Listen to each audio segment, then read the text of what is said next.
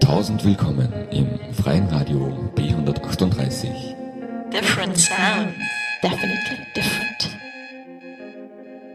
Radio B138. Tausend willkommen!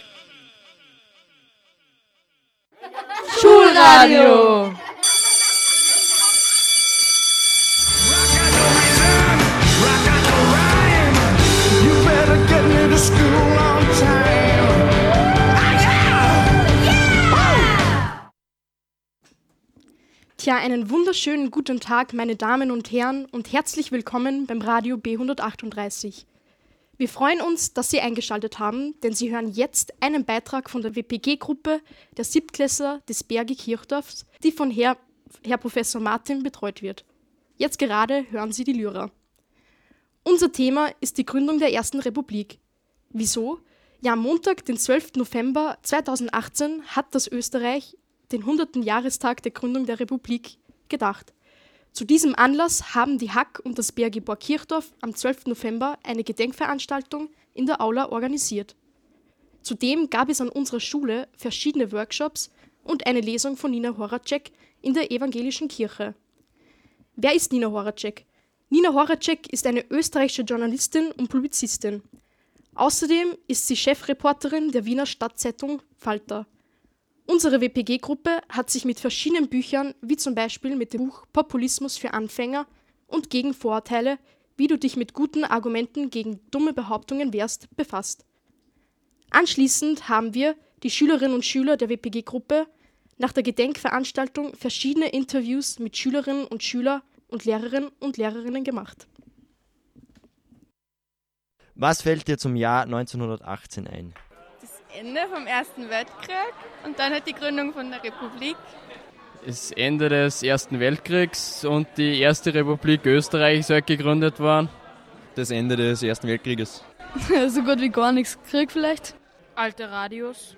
Frauenwahlrecht. Erster Weltkrieg. Äh, das Republik Österreich gegründet worden. Da ist am 12. November 1981 halt die Republik Österreich gegründet worden. Ja, einmal das Ende des Ersten Weltkriegs und die Gründung der Republik Deutsch-Österreich, die dann Österreich gefasst hat. Das Ende des Ersten Weltkrieges, der von 1914 bis 1918 eben vonstatten ging. Gründung der Ersten Republik. Ausrufung Erste Republik, Erster Weltkrieg vorbei, Ende der Monarchie. Naja, einfallen tut mir mal äh, Zusammenbruch äh, des Großstaates Österreich-Ungarn und Ausrufung Erste Republik, völliges um, völlige Umstellung des politischen Systems. Was mir einfällt, ist die Spannweite von 18 zu 2018, dass die, ich sag's einmal, die demokratische Wachheit sowas von wichtig ist, zu beachten und aufzupassen, dass das, was damals angedacht wird und was noch viele Opfer gekostet hat, bis es uns so geht wie heute, dass das wirklich erhalten bleibt. Was fällt dir zum Jahr 1918 ein? Ja, das Ende vom Ersten Weltkrieg auf jeden Fall. Dass äh, die Republik Österreich quasi gegründet worden ist, Ende der Monarchie. Das Ende des Ersten Weltkriegs und die, es hat die Erste Republik gegeben, also Demokratie ist eingeführt worden. Zum Jahr 1918 fällt mir als allererst natürlich die Durchsetzung des Frauenwahlrechts ein. Wie informierst du dich über das politische Geschehen? Im Geschichteunterricht, aber halt auch irgendwie selber, also im Internet oder so in den Nachrichten. Über Nachrichten, Zeitung, Handy, alles, was man halt so kriegen kann. Social Medias, diverse Internetseiten. Radio, Handy, übers Handy. Soziale Medien. Zeitung und Internet. Internet. Internet und ja, im Deutschunterricht dann wir viel diskutieren und sowas. Ja, im Internet werde ich eh quasi bombardiert von Informationen und da liest man halt das, was mich interessiert. Aber ansonsten auch über Diskussionen mit Freunden, Verwandten und auch Fernsehen. Fernsehen, Radio, soziale Medien, Zeitungen. Ja, ZIP, ORF halt und Instagram. Ja, meistens durchs Internet, quasi durch irgendwelche Online-Portale oder News und, oder ab und zu in Zeitungen, wenn, ich, wenn wir welche daheim haben, aber sonst hauptsächlich online. Also ich gucke, wenn überhaupt, dann die Nachrichten, manchmal aber auch im Radio, im Auto kriegt man das ganz gut mit und ab und zu mal die Zeitung.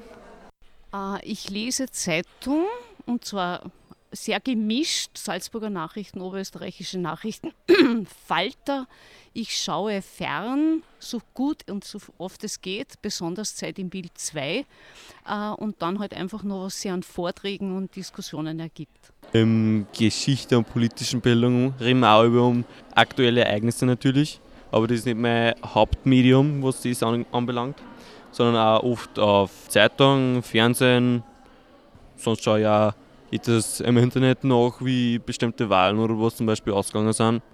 Ja, größtes über das Internet eigentlich. Das ist so ein Mix zwischen Radio, Fernsehen und Internet, wobei die meisten Informationen eigentlich jetzt so über Internet, das heißt ähm, E-Zeitungen und E-Journals ziehe. Was ist für dich Heimat? Also ganz klar mal Schloss Eckenberg Bier. Das gehört für mich zur Heimat dazu und ein Lederhosal und vielleicht einen gescheiten Bauernkropfen, das ist für mich Heimat. Heimat ist für mich Freunde, Familie und Spaß. Berge, Seen und Österreich halt. Alpen, Dirndl. Lederhosen. Heimat ist ein geiles Schnitzel. Berg. Österreich. Heimat ist kein Ort, sondern ein Gefühl, das hat meine Uroma immer gesagt. Ähm, Heimat ist eigentlich dort, wo ich mich wohlfühle. Heimat ist für mich einerseits das geografische Österreich und Oberösterreich. Heimat ist aber auch diese äh, liberale, demokratische, mitteleuropäische, aufgeklärte Gesellschaft. Heimat ist für mich Österreich halt. Da bin ich stolz drauf. Ich bin ein stolzer Österreicher und äh, das kann man auch ruhig sagen, finde ich. Wo ich zur Schule gehen kann, wo ich mich wohlfühle, wo ich Freunde habe. Ja, das ist für mich Heimat. Heimat ist für mich Österreich, ähm, aber auch Europa. Nette Leute, gutes Essen, schöne Landschaften, Skifahren. Das ist, bedeutet für mich Heimat. Für mich ist Österreich Heimat, für mich ist Schlierbach Heimat. Äh, meine Mitmenschen, die ich seit langen Jahren kenne, sind für mich Heimat. Heimat ist für mich sozusagen der Platz, wo ich, wenn ich unterwegs bin, also jetzt mir sozusagen die Welt anschaue und immer das Gefühl habe, da muss ich hin zurück. Noch stark verbunden mit Leuten, die man extrem gern hat, also sprich zurückzukommen zu der Familie, das heißt, wo die Familie wohnt und wo auch der Freundeskreis wohnt.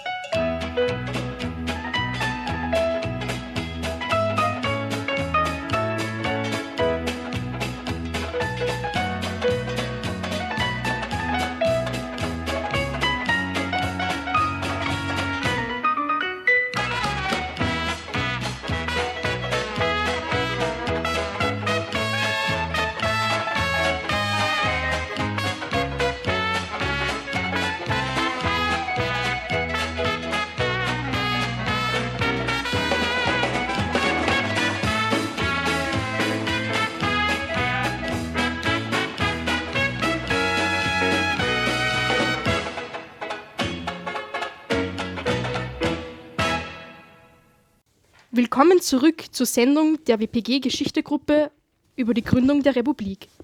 Nach der Lesung von Nina Horacek haben Lara und ich anschließend ein Interview mit ihr geführt, da wir viele Fragen zu ihren Büchern hatten. Aber erstmal möchten wir kurz zusammenfassen, was denn eigentlich am 12. November 1918, also vor 100 Jahren, passiert ist. Paul, kannst du uns was dazu sagen? Natürlich. Der Ausrufung der Republik waren einige Ereignisse vorausgegangen, die ich Ihnen nun erläutern möchte. Am 21. Oktober 1918 konstituierten die deutschsprachigen Abgeordneten des Reichsrates der Monarchie im niederösterreichischen Landhaus als provisorische Nationalversammlung des selbstständigen deutsch-österreichischen Staates. Diese provisorische Nationalversammlung bestand aus 111 deutschnationalen, 70 christlich-sozialen und 39 sozialdemokratischen Abgeordneten. Später, am 30. Oktober, wurde ein provisorisches Grundgesetz festgelegt und das Staatsgebiet definiert.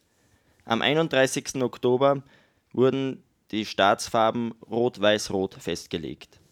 Schließlich fand am 18. November 1918 die Ausrufung der Republik Deutsch-Österreich auf der Parlamentsrampe statt.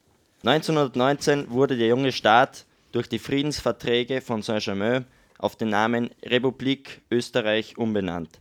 Außerdem beinhalteten die Friedensverträge ein Anschlussverbot an Deutschland. Warum haben Sie damit angefangen, Bücher zu schreiben?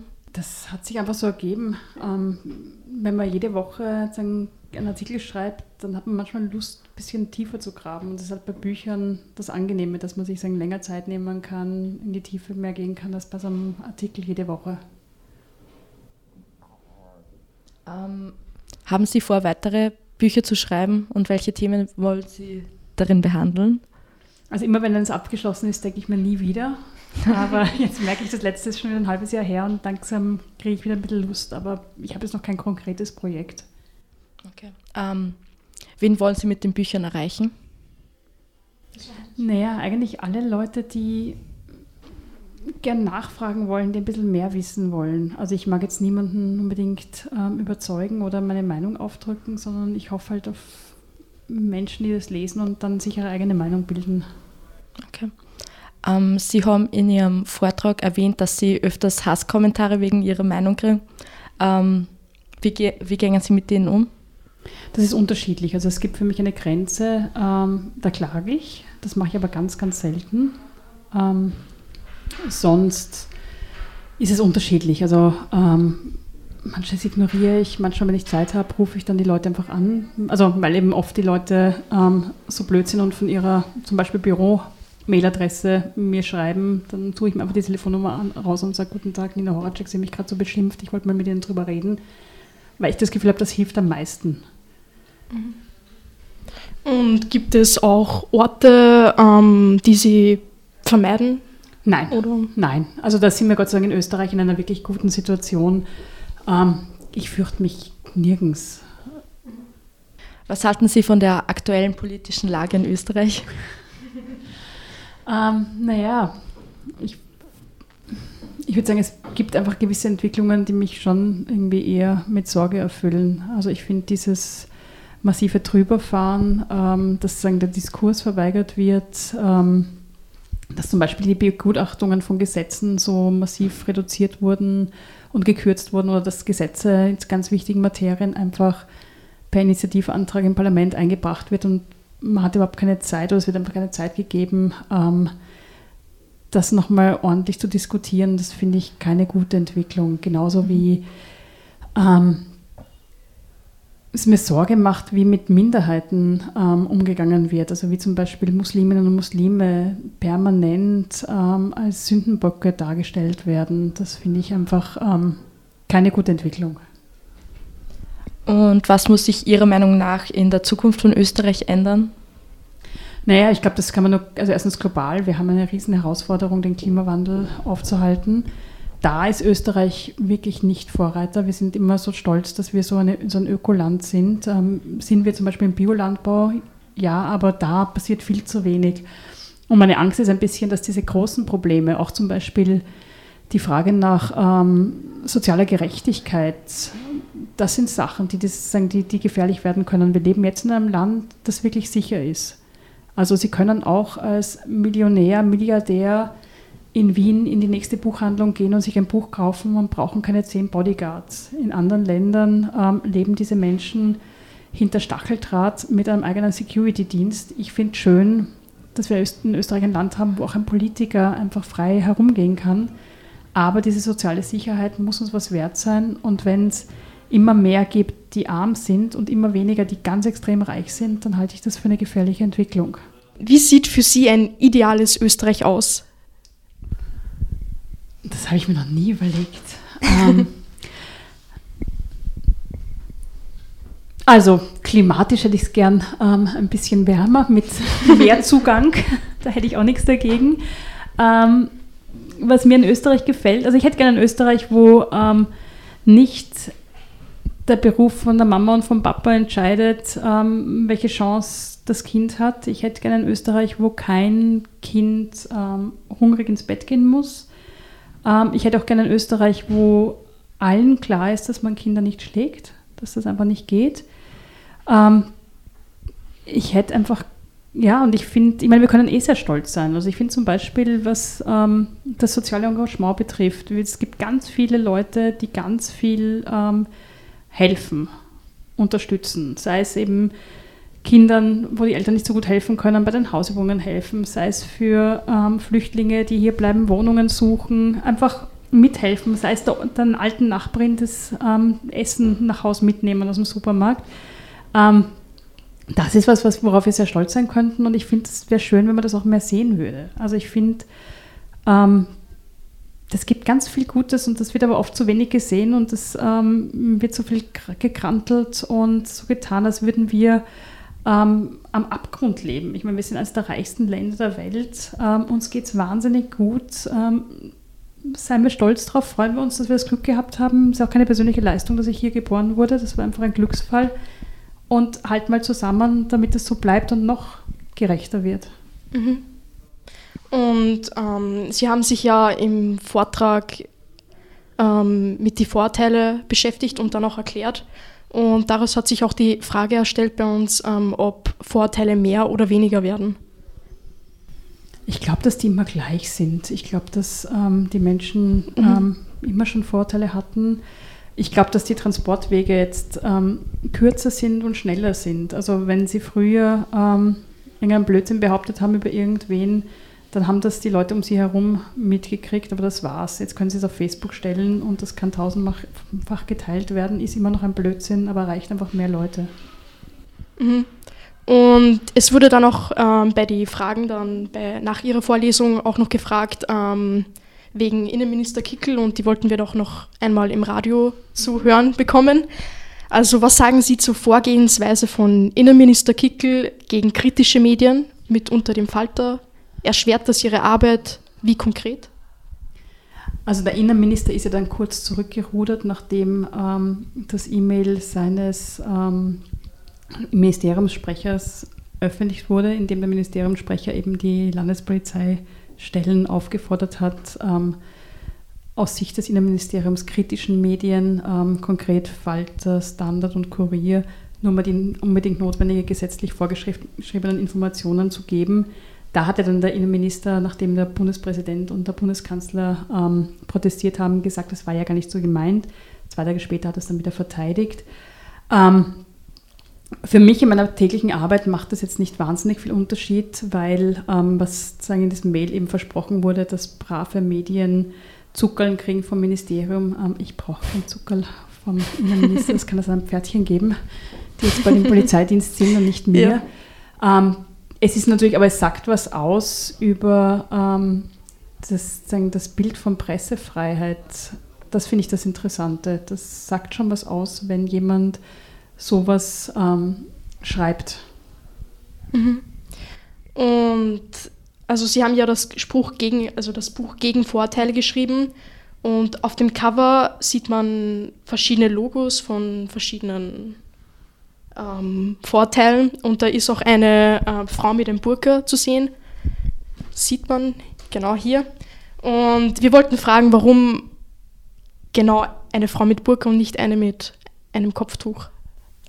Weil es damals auch gerade um dieses Burka-Verbot ging und weil das sozusagen dann auch so ein Klischee war, das wir eben ausdrücken wollten, Mhm. dass das so, ähm, ja, und das ist einfach ein, ich glaube, das hat auch der, der Verlag, weil es sehr catchy ist sozusagen, also weil es irgendwie so ein Hinblicker ist, ähm, genau, und hätte man auch anders machen können. Mhm.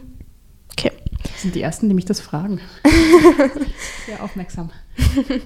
Und ähm, berichtet der Falter auch über extremistische Strömungen im linken Spektrum, Spektrum wie zum Beispiel Schwarzer Block Natürlich, oder andere? ja. Also wir berichten eigentlich über alles, was ähm, wert ist, berichtet zu werden. Wir haben auch über ähm, muslimischen Extremismus berichtet. Also das eine schließt das andere nicht aus.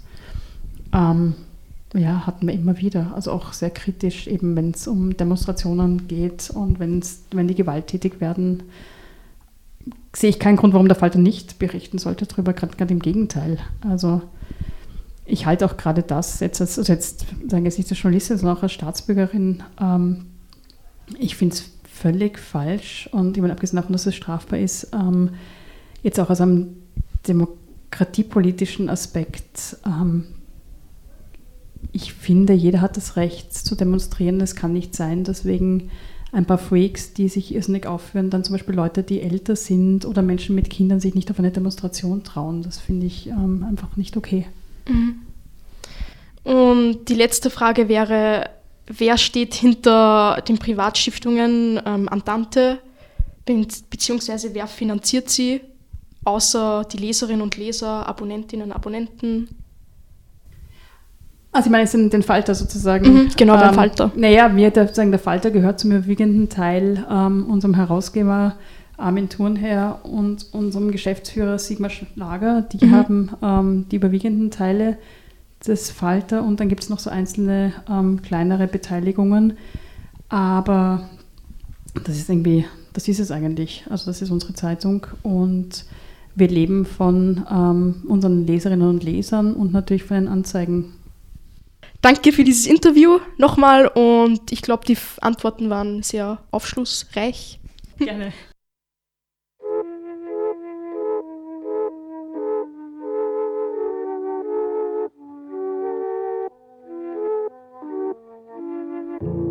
Let me take you down, cause I'm going to Strawberry. Nothing is real, and nothing to get hung about. Strawberry Fields forever. Living is easy understand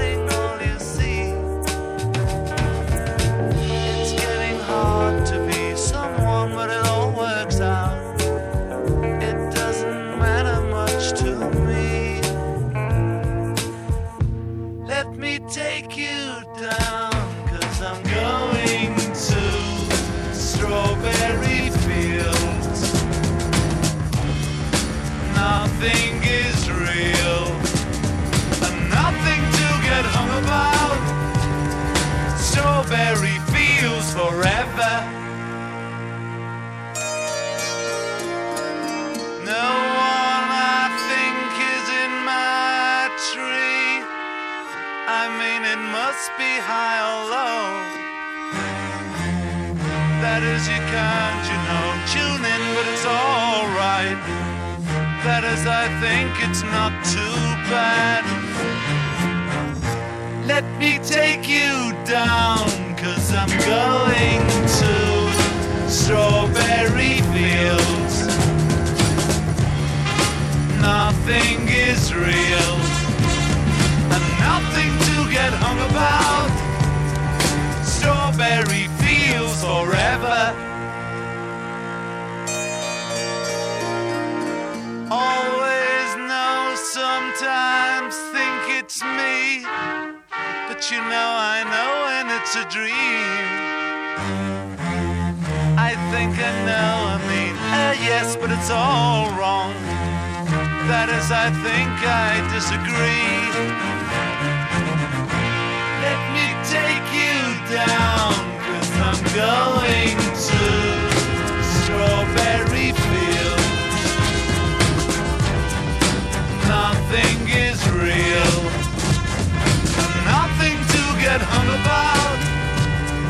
Strawberry fields forever.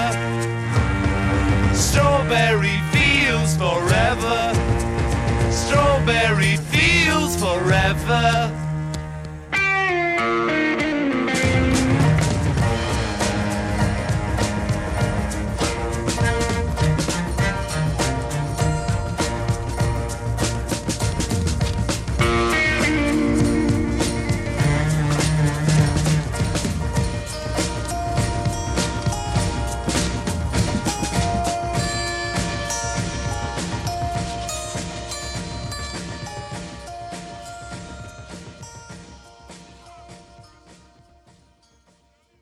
Tausend Dank fürs Zuhören. Im Namen der ganzen WPG-Gruppe wünschen wir Ihnen einen schönen Tag und für die, die mit dem Auto unterwegs sind, eine sichere Fahrt nach Hause.